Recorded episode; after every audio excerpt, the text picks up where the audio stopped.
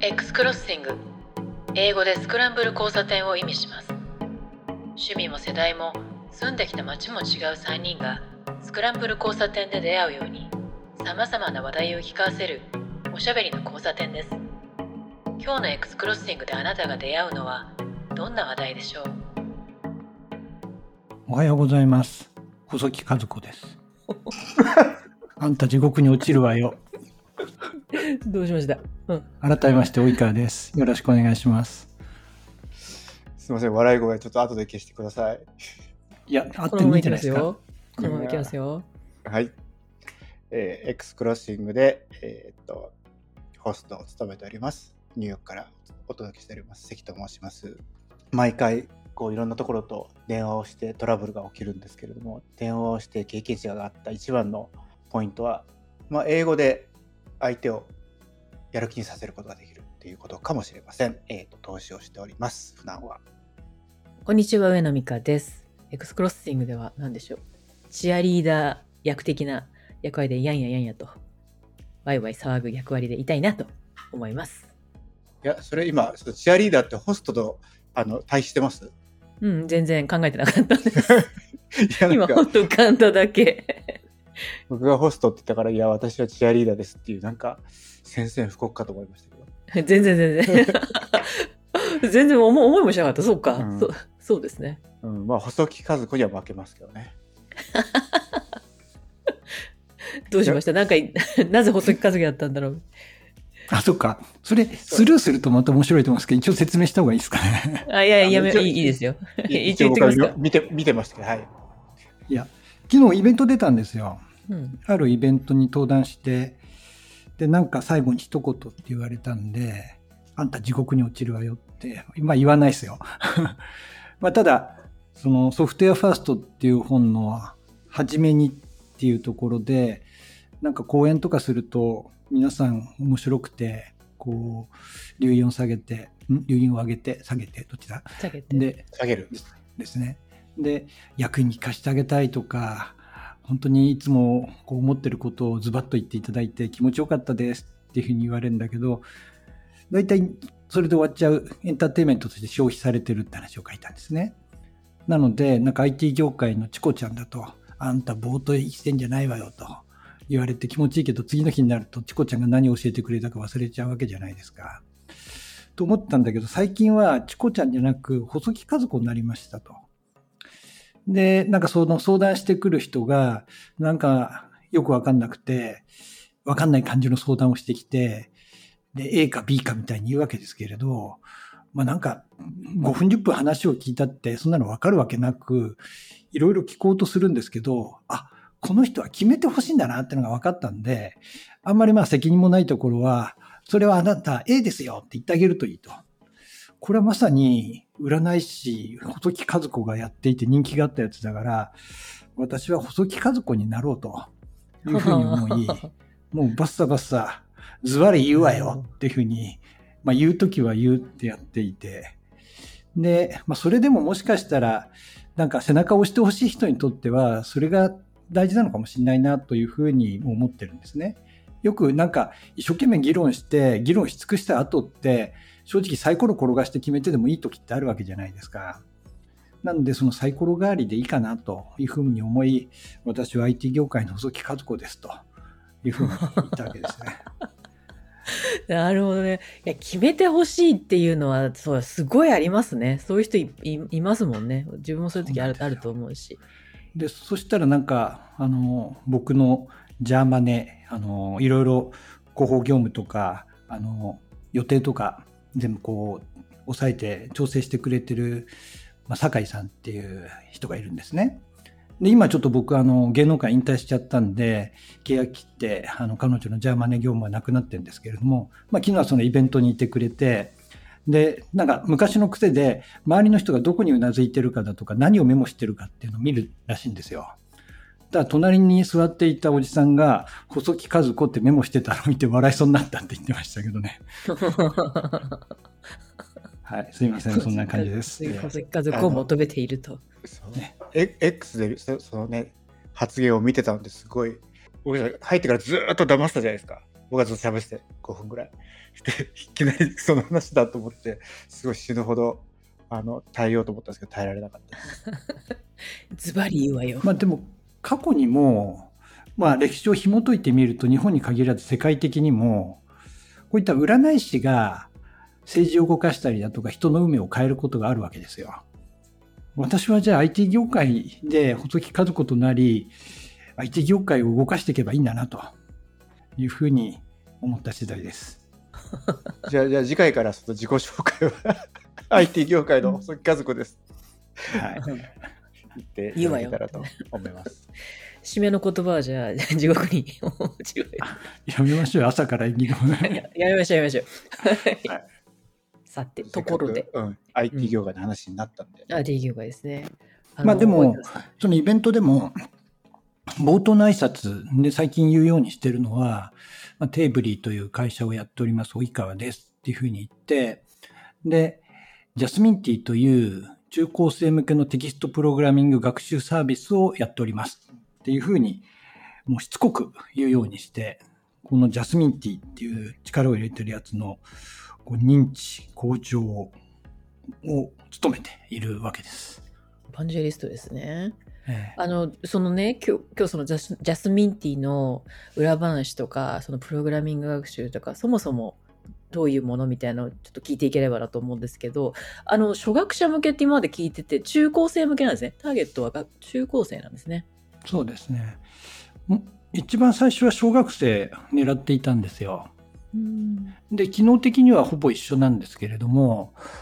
例えば全部、こう全部でもないけど、ひらがな多めであったりだとか、結構その文言だとかっていうところは、こうできるだけ小学生でもわかりやすくっていうふうにしてたんですけれども、途中から中学生、高校生に変えました。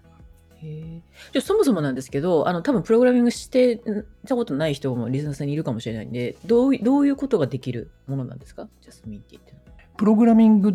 て、まあ、いくつかあり、いわゆるノーコードと言われるような形で、コーディング、テキストでこう文字を書いていくのが必要ないものっていうのが世の中にはあるんですね。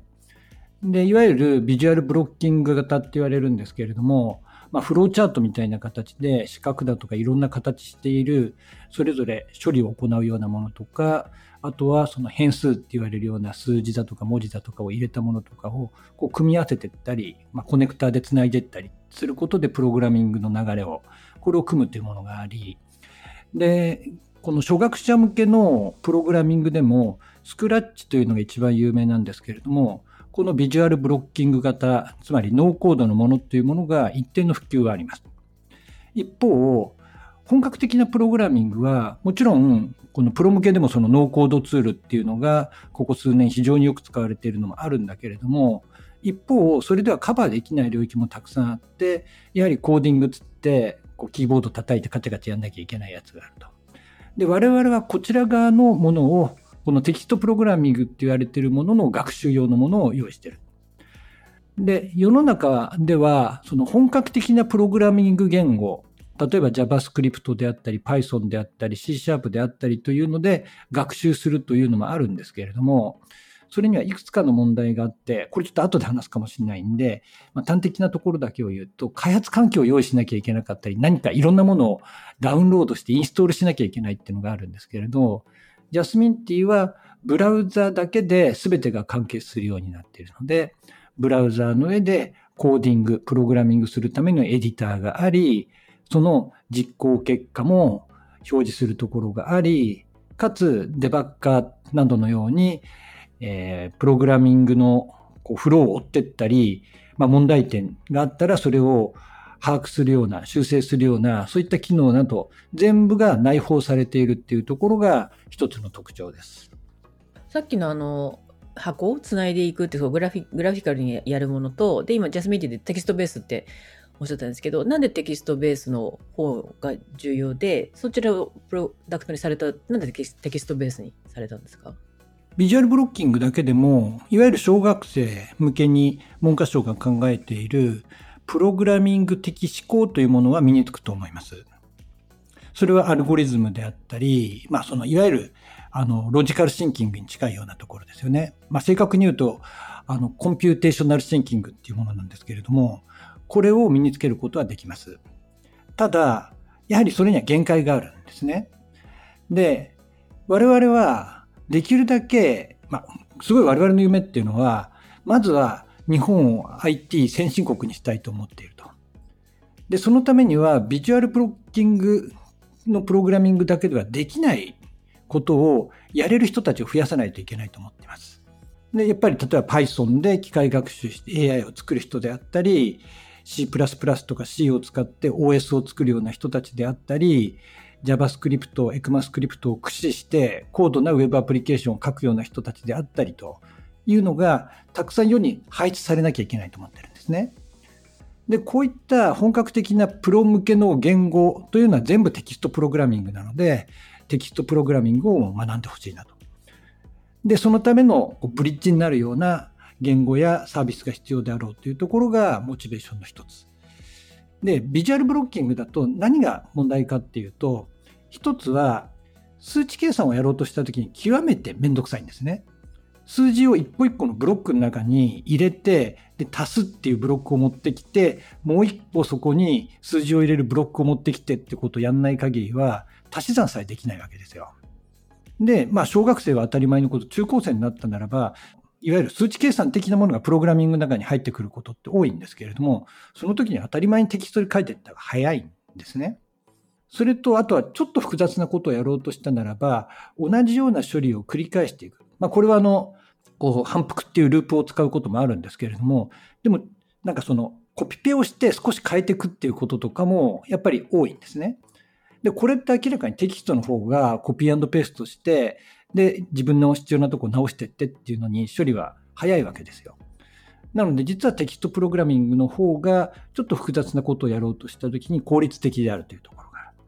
で、もう一つ考えてるのが、まあ、あと二つあるんですけれど、もう一つはコンピューターとの対話というのを実感できる。これは我々の原体験がそうだったんですけれども、例えばビープっていう文字を1個打っただけでビーっていう風に音を鳴らしてくれるし、あとは1たす、プリント1たす1っていう風に書いたならば2って出てきたり、一個一個のコマンドがすぐに結果として出てくるっていうのは、コンピューターに対して自分が指示をしている、コンピューターに対して制御権を持っているっていうことを、これをすごい実感できるものだというふうに思います。で、最後、ビジュアルブロッキングのものっていうのは、よほど変なことをしない限りは、確実に何かは動くんですよ。いわゆる文法エラーっていうことはまずありえないし、ロジックのエラーも、これはもちろんあるけれども、まあ、なかなかそんな破綻するようなロジックエラーって組みにくいんですね。でも、テキストプログラミングは普通に文字を1個間違えただけで動かない。文法エラーでそもそもインタープリターがそれエラーとして返す。というのがあるんですけれども、これこそが本当はどっかで学んでもらわなきゃいけないところであると。やっぱり、あれ動かないぞっていうのを、それを悩んで、それを修正していくことによって学べることがたくさんあるんだけれども、要はビジュアルブロッキングプログラムっていうのは、これをプログラミングっていうのは一種のセーフティーネットが必要以上にこう整備されすぎているものであるというふうに感じているので、学ぶということに関してはちょっと難易度が高いけれども、いつかはテキストプログラミングの方に進んでもらわなきゃいけないんじゃないかなというふうに考えているという感じです。なるほどね。その1テキストで間違っているところっていうので今思い出したんですけど私も昔あの行動を書いていた時があってどこをどう見直してもあの間違ってるとこないんですよね。こうループとか言語とか。で先輩も一緒に横でやってて2人で見てて本当なんでだとどこがエラーになってるか分かんない。でそれを一回紙に出力してでこう透かして見てみたんですよ。動いてるものと自分が書いてるもの。そしたら、一箇所だけ半角スペースが入ってて、そ、それが原因だったんですよね。で、その時に二人で夜中だったんですけど、うわーとかって言って、で、その半角スペースを消して動くようになったっていうのはあったんですけど、本当になんかそのぐらいのね、あの、一文字とか、それって変わっちゃいますもんね。でもそこに気づけるっていうところが、あの、ピカーンっていうか、破体験というか、あれがあると、あ、ここをちゃんとしなきゃいけないんだとか、こういうふうに組み上げなきゃいけないんだっていうのは、まあ今でも覚えてるぐらいだから、すごくこう刷り込まれたっていういい体験になったのがありますね。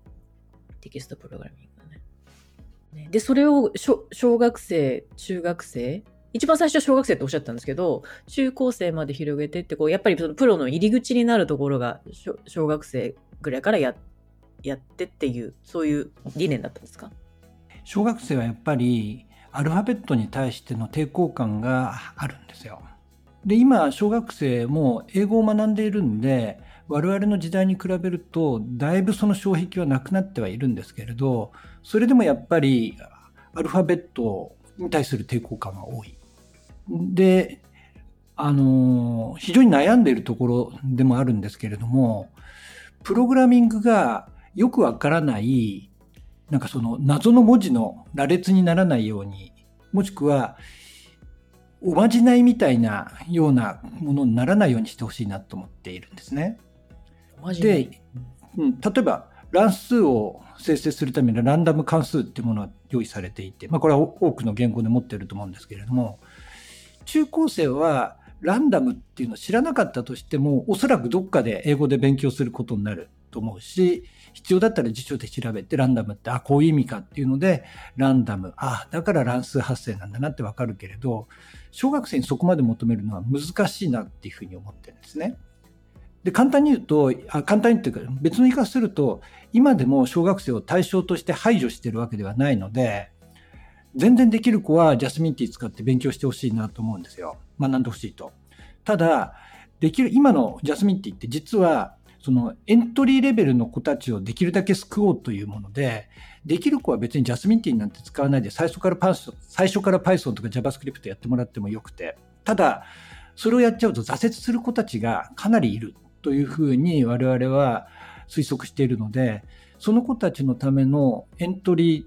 言語、サービスとしたいと思っているし、まあ、卒業して JavaScript や Python や C シャープに行ってもらっていいなというふうに思ってるんですね。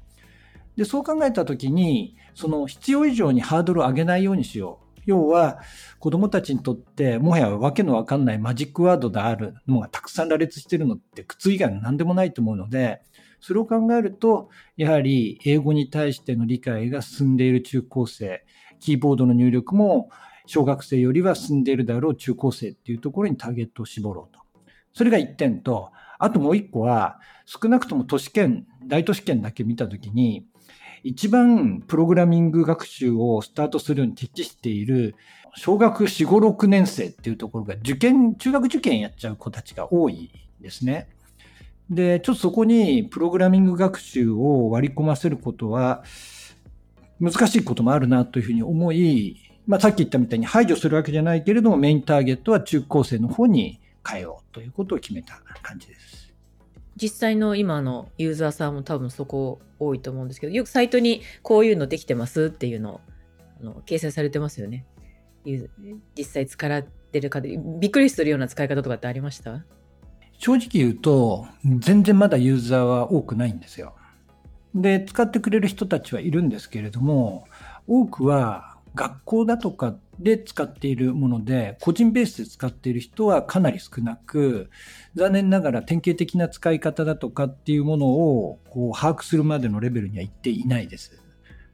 関さんってプログラミングとかってやりました？僕はやってますよ。あの、えっ、と、それこそさっきの話を聞いて思ったのは、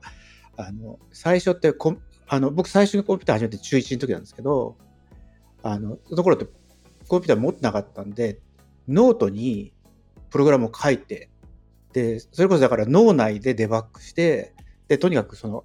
パソコンを借りられるタイミングがすごい時間が短いから、こう、あ、ノートって紙、紙です。紙に、紙にプログラムを書いて、うんで、もう本当に打ち込むだけみたいな感じにして、だから要は一発で動くようにししなきゃいけないみたいなことをやっぱり考えてた時期っていうのは結構あって、だからその、さっきの話よくわかるんですよね。で、それこそ、あの、旅行してる最最中に、どうしてもなんかあるプログラムをしなきゃいけないっていうんで、旅行中に夜寝てる、夜寝る前とかの3時間、ひたすら、それ、大学の時ですけど、大学、大学の時に C のあのプログラムを書いたことがあって、大学ノート旅行中に2冊ぐらい書いて、で、帰ってきてから全部打ったみたいなこともあってですね、実は自分のプロフィールに書いてあるね、その、えっ、と、ある会社にそのプログラムを結局売りに行って売れずに逆にコピーされたっていう事件が実はあったんですけど、まあ、そその時のあのこともやってるんでそれこそ、うんいろんないろんな言語で、えっとプログラムを書いてます3つ3つ4つぐらいは、えっと使ってました。だから最後パールなんですけどでベーシックとかいわゆる僕はその PC8000 以上だったんでその Z80 の、えーアセアセンブル言語とかあと大学はね、パスカルが、えっ、と、教育、教育言語としてパスカルがあった時代だったんで、えっ、と、1年間パスカルをずっと覚えさせられたんですよ。で、パスカルやって、で、その後3年になって C になったんで C もやって、みたいな感じ。だから、で、その後にパールをやって、みたいな感じだから、一応、あの、そこそこの、えっ、と、だ C++ までやったって感じですかね。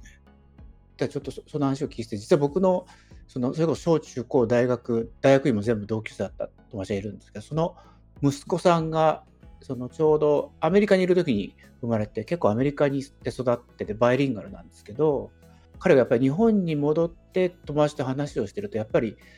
英語を知ってるか知らないかでプログラムの習得にすごい差が出るって感じてで何したかっていうと,、えーと多言語プログラミング言語っていうのを開発してですね高校の時になんかそれを発表して、レーズっていう LAZE っていうんですけど、で、なんかそれで、えっ、と、今はまあ日本語を中心に開発をしてるけれども、えっ、と、言語的には、えっ、と、すべての言語でできるんで、基本的になんか母国語でやるプログラミングっていうのをなんか、こう、標榜してる人でですね。で、なんか、えっ、と、この前高校卒業して、確か2ヶ月ぐらい前に、あの、カーネギメロン大学のコンピュータサイエンスかなんかのところに留学したんですけど、でもだから本当にそういうことをなんか言ってて、自分はその偶然アメリカで育ったから、英語も使えて、プログラミングをするのも、こう、有利だけど、まあ明らかにその言語によってその有利不利があるから、やっぱり母国でできるべきだって言って、なんかそういうのを開発したって言ってましたね。だから確かに、そそのさっきのランダムの話じゃないですけど、やっぱりもう明らかに、ね、その差ありますよね。小学生とか英語わかんないから、そんな英語で言われてもピンとこないみたいなやつ絶対あると思うんですけどね。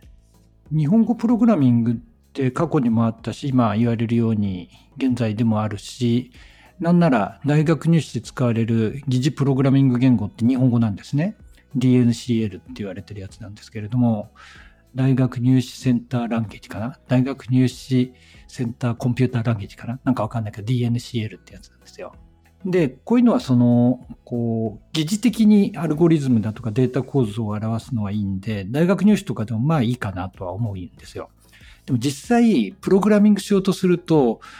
日本語は少なくともコンピューター言語としてはあまり適していないです。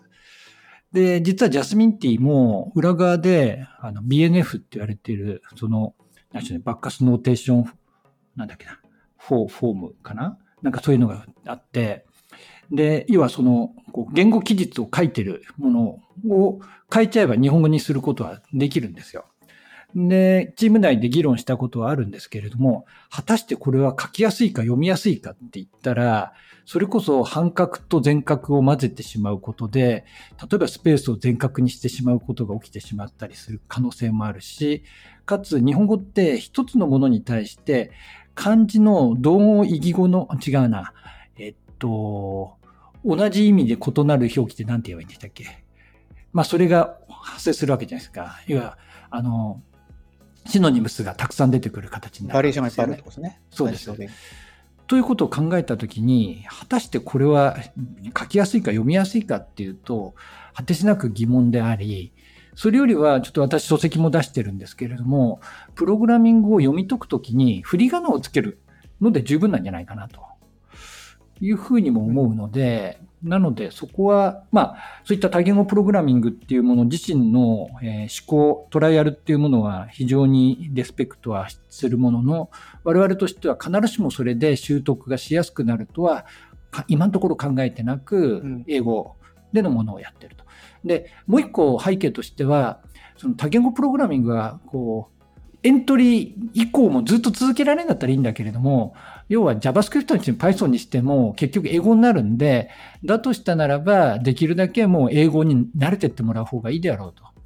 で、例えば繰り返しは4だなとか、あと do だなとかって分かったら、まあ多くのそういったその先にある本格言語も大体似たようなものなわけですよね。さっき言った乱数発生もランダムであるとか、なんかそういったもの大体一緒なので、なので、まあどっかで習得しなきゃいけないものならば、ここで習得してもらおうと。やりすぎないようにはすごい注意してるんですけれども、まあ、そういった思想が背景にある感じですね。えまあ、英語っていうよりもなんかそのプログラミング言語っていうぐらいであってなんか別の言語をなんか習得してるっていう意識はありましたよね。要するに英語を勉強してるのと一緒でその英語じゃないじゃないですか別にそのコンピューター言語ってやっぱり英語の単語を利用してるけどだからなんかそれはそれであのむしろ英語の次にな英語の次なのかな？なんか同じタイミングで習った言語みたいな感じなんですよね。同じタイミングなんですよ。なので、ちょっと我々の原体験を押し付けすぎないようにはしているんですけれども、私は例えばロケートっていう単語は、プログラミング言語の方で出てきたから、それがどういう意味かっていうのを自分で辞書引いて英語の意味を理解したんですね。で、こういったものってちょっとロケートがすぐ出てきたけれども、他にもあるんですよね。だから、本当はだから英語に馴染みがなくても、中高生ぐらいだったら、これどういう意味だろうと、本当は辞書引いてほしいなって思いがあると。ただ、まあ、さっき言ったみたいに、結構そういう我々が苦労しながら学んだから、その苦労からこそ学びの本質があるっていうふうに思うのを押し付けすぎちゃいけないなっていうことも今回ジャスミンティの開発だとか普及の中で学んだことなんですよ。例えば関さん同じだと思うんですけれども、我々の時代って写経ってしたんですね。要は、紙の雑誌の、コンピューター雑誌の後ろの方とか、まあ中ぐらいに、長いプログラミングが印刷されてるんですよ。それをひたすらタイプしていくわけですね。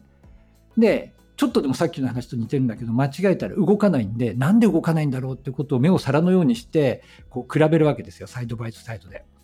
で、あ、ここは違ったって言って直すと、ゲームが動くと。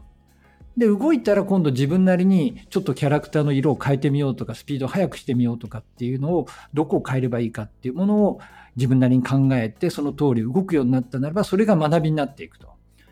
ら本当は我々サンプルプログラムを大量に用意して、実は公開してないものも山ほどあるんですけれど、それさえ出しておけばみんな写経して覚えるだろうと思ったら、いや、今の子はやっぱりそれあんまやらないなっていうのも分かって、あと最初はそういったサンプルプログラムだとかも、キーボードでのコピペを推奨していないどころかできるだけ禁止したかったんですね。でも、ここはもうそこが苦労するポイントじゃないなっていうことで、今むしろコピペをやりやすくするような形に変えたりというところはあります。ただ本質はやっぱりどっか元の原体験のところの、で我々が学んだところを少しでも現代風に、えっと、アレンジして学びのポイントにしてほしいなと思いはある感じですね。一番最初の入り口になるところって多分小学生、中学生、高校生とかだとエンタメとかね、自分の身の回りにあるものはすごい多いんじゃないかなと思って、さっき例に出たあのゲームとか、このゲームのこういうところ、あ、自分で作れるんだって作ってみたいとか、こういうゲーム作ってみたいとか、あと世の中に今メディアアートめちゃめちゃ溢れてますけど、ああいうような、えこういうようなピカピカ光っているこの装置が作れるんだ。じゃあこれをこの一部分やってみようとか、何かを光らせるとか。何かをこう、えっ、ー、と、スクリーンで見せるとか、なんかそういう入り口のとこがきっかけがあって、あ、これってプログラミングでできるんだっていう、ああいうところがこう繋がっていった時にバーンとこう、あのスパークするっていうかね、学びの入り口になるっていうのがきっと世の中にいっぱいエンタメで溢れていて、そういうところからきっかけができるといいなと思いますよね。そうですね。なのでやっぱり、あの、スクラッチもそうなんですけれども、楽しみながら学べるようにっていうことで、アニメーションとかゲームとかっていうのを一応フックにしているし、あとグラフィックだとか音声とかサウンドとかっていうのも全部内蔵してるんですね。なので、まあちょっとレトロなドット絵のゲームみたいなものってあるじゃないですか。まあ今でも結構子供たち遊ぶこともあるみたいなんですけれども、そういったそのシューティングゲームであったり、ブロック崩しみたいなものであったり、パックマンみたいなものであったりっていうのは、全部大体300行も書かないぐらいでできるぐらいな、そういったその、こうアニメーションの設定、キャラクターの最初から内包されてる状態、できるだけ文法を簡易にするっていうところはやっていて、あとメディアアートも、プロセッシングので作るような簡単なメディアアートみたいなものっていうのはできるようにはしているんですね。そこら辺はちょっとすごい意識はしているんで、なので、ものとしてはかなり充足しているんじゃないかっていう自負はしてます。なんかでもそれを聞いてると、やっぱり親子でっていうのって想定してます？要するに親が。一番最初親子だったんです。で、うん、小学生ターゲットにしたときに我々の知り合いの家庭、4家庭に教材まで作って、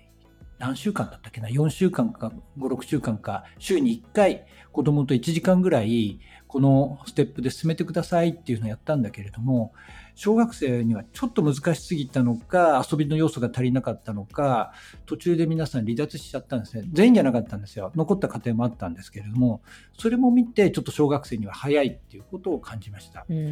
当時はだから我々、IT 業界で結構ガンガンプログラミングやっているお父さんお母さんに、自分の子供にも自分のような仕事をさせたいんじゃないかという仮説があって、で、そのこう、アーリーアダプター的に考えてたんですけれども、まあ、今言ったように、小学生には難しすぎた、楽しさの要素が足りなかったっていうのが一つと、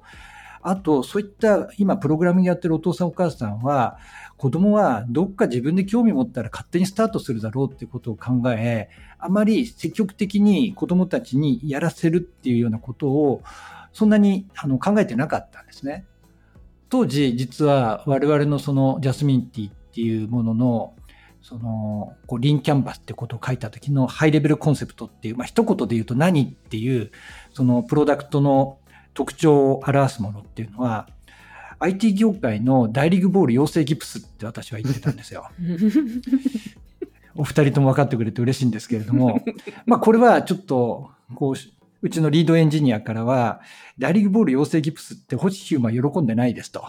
で、親だけが強制してて、で、星ヒューマン反抗してるじゃないですかと。そういったものにはしたくないからダメだって言われたんですけど、まあそれはともかく、親と子がやっぱり、こう、天才プログラマーを育てるみたいなものにしたかったんだけど、まあこのコンセプトはダメだなっていうことで、ピボットして中高生向けにして、自らとかもしくは教育機関でっていうようなところで、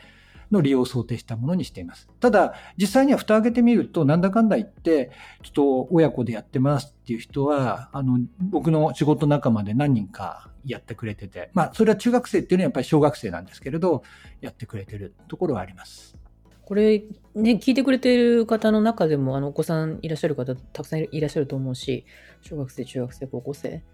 かそういう興味がある方とか、なんかエンタメとかゲームとかね、興味ある人がいて、作ってみたらっていうような話が、もしされてるとこあったら、ジャスミンっていうところでね、使って、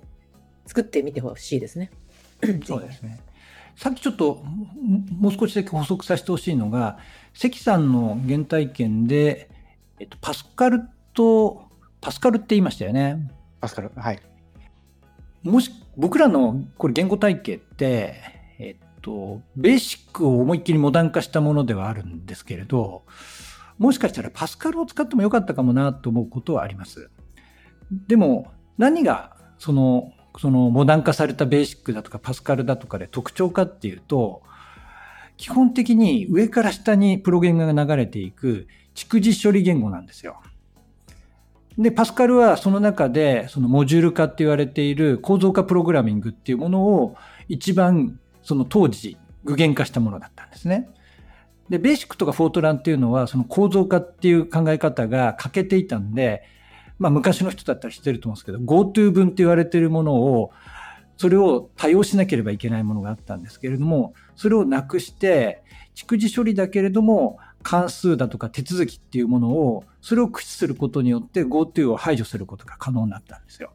なんで我々もその当時のものに戻って、蓄字処理かつ構造化プログラミングが可能な形にしていて、関数、手続きっていうもの、プロシージャーっていうもの両方を持つような形にしています。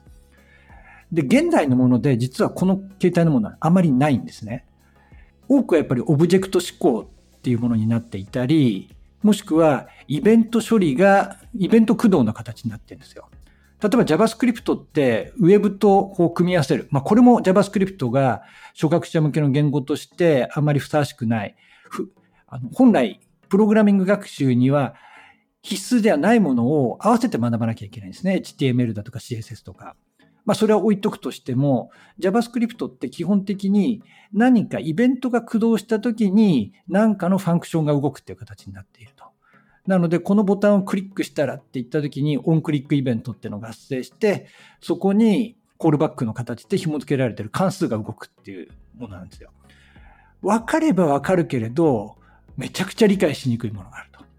で、オブジェクト思考もわかる子はわかるかもしれないけれども、これもやっぱり難しい。一番プログラミングの本質っていうのは、もうそうじゃなくて、なんかその上から下に流れていくとか、一個一個がコンピューターに対する命令であるっていうことだと思うんで、そこだけを学んでもらうっていう形にしたら、現代版ベーシック、もしくはパスカル的なものになったということで、これはでもね、多分一番大事なとこなんじゃないかなというふうには思いますね。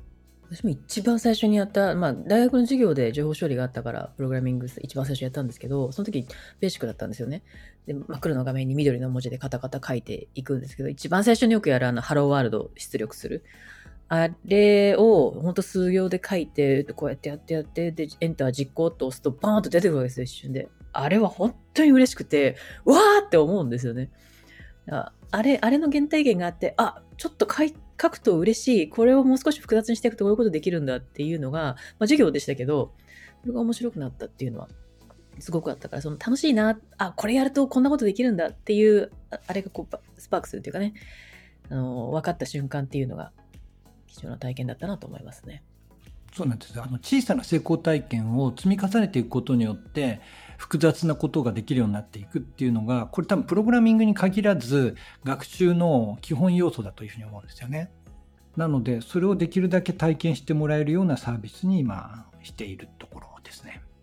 小さな成功体験そうですね言葉もそうですもんね。これ分かってあ通じたって言った時のあの喜びとかね。美香さんがエンターテインメントって話をしたじゃないですか。うん、ででエンタメって結構受動的なものも多いじゃないですか。子供の頃やる。テレビを見るとか映画を見るとかって、うん、でも、うん、プログラミングって結構能動的じゃないですか。なんかいろいろ。なんかあのでなんかさっきね及川さんの周りの人でこうプログラマーの人がいや子供もしやりたかったら自分でやるんじゃないのって話をしたりつまり能動的なこう行為として面白いからやってきますってハマってきますみたいなパターンとだとそれって多分自分のこう、やっぱり興味とか面白いとかっていう、そういう、そういうのに紐づいてるじゃないですか。でも、エンターテインメントって結構その親子世代でこう、トランスファーしていくみたいなやつがあって、なんか親が見てたから、その子供の世代の人たちが急にまた見るみたいな。なんか25年おきぐらいになんか流行るみたいなやつがあって、それとずれてると実はなんか違うものが流行ったりするじゃないですか。だから、自動的なエンターテインメントみたいなやつって結構その、親子とかで一緒に見てて、親が見てるやつと好きになりますみたいなことが起きやすいと思うんですけど、その、能動的なやつって別に親がトリガーにあんまりならないっていうか、自分のすごいもう好奇心がトリガーになってるから、むしろ親はあんま関係ないみたいなことが多い。少なくともなんかその僕らの世代のでコンピューター始めたような人ってそういう感じだと思うんですよ。親親の世代やってないから、ほとんど。だから多分そういう中で、こう、いや子供と一緒にやらないよみたいなリアクションが返ってくるのもなんとなくこう想像できるなみたいな感じがあって、だからもしかしたら一緒にゲームをしてするっていうゲームとかっていうところまではなんか親子でやりそうだけど、なんかそれを、じゃあそれを実際に作ってみましょうみたいな話の時に、なんかちょっとこう、一緒にやるっていうもんじゃないのかなっていう気もしたりちょっとしたんですけどね。子から親っていうのがあんまないからもしれないですね、そういう意味で言うと。僕は娘に新しい学校のリーダーズとか教えてもらっているし、娘もなんか、うん昭和から平成の初めの頃のポップスが好きだったりとかっていうのはあるんですけれども例えば今回のプログラミングの文脈で言うならばマインクラフトを子供が始めてそこから親もマインクラフト面白いっていう風になるっていうケースもゼロじゃないけれども、うん、そんなにメジャーじゃないような感じもするんですよね。なんか本当は子供から親へっていうのもあったりしても楽しいのかなとは思いますね。僕なんかうちだと音楽とかは僕が聴いてたからっつって親がすごい聴いてるみたいなやつがあるんですよね。僕の世代の音楽とかを逆に親が聴いてるみたいな。で、逆に親の世代、親が聴いてた音楽だから僕が聴いてるみたいなのあるんですけど、で確かにね、そういう、あの、当たり前ですけどね、だから僕がコンピューターやってるからっていう親が急にそれに影響を受けてコンピューターやったりしないし、みたいな。まあ、やっぱりなんかその、こう、シェアできるような、こう、で、自動的なものじゃないとなかなか、こう、世代間で特にさっきのね、子供から親って難しいのかなとちょっと思いましたよね。学習の話ですね。はい。ありがとうございます。紹介させてもらって。ジャスミンティーからの学びの話でした。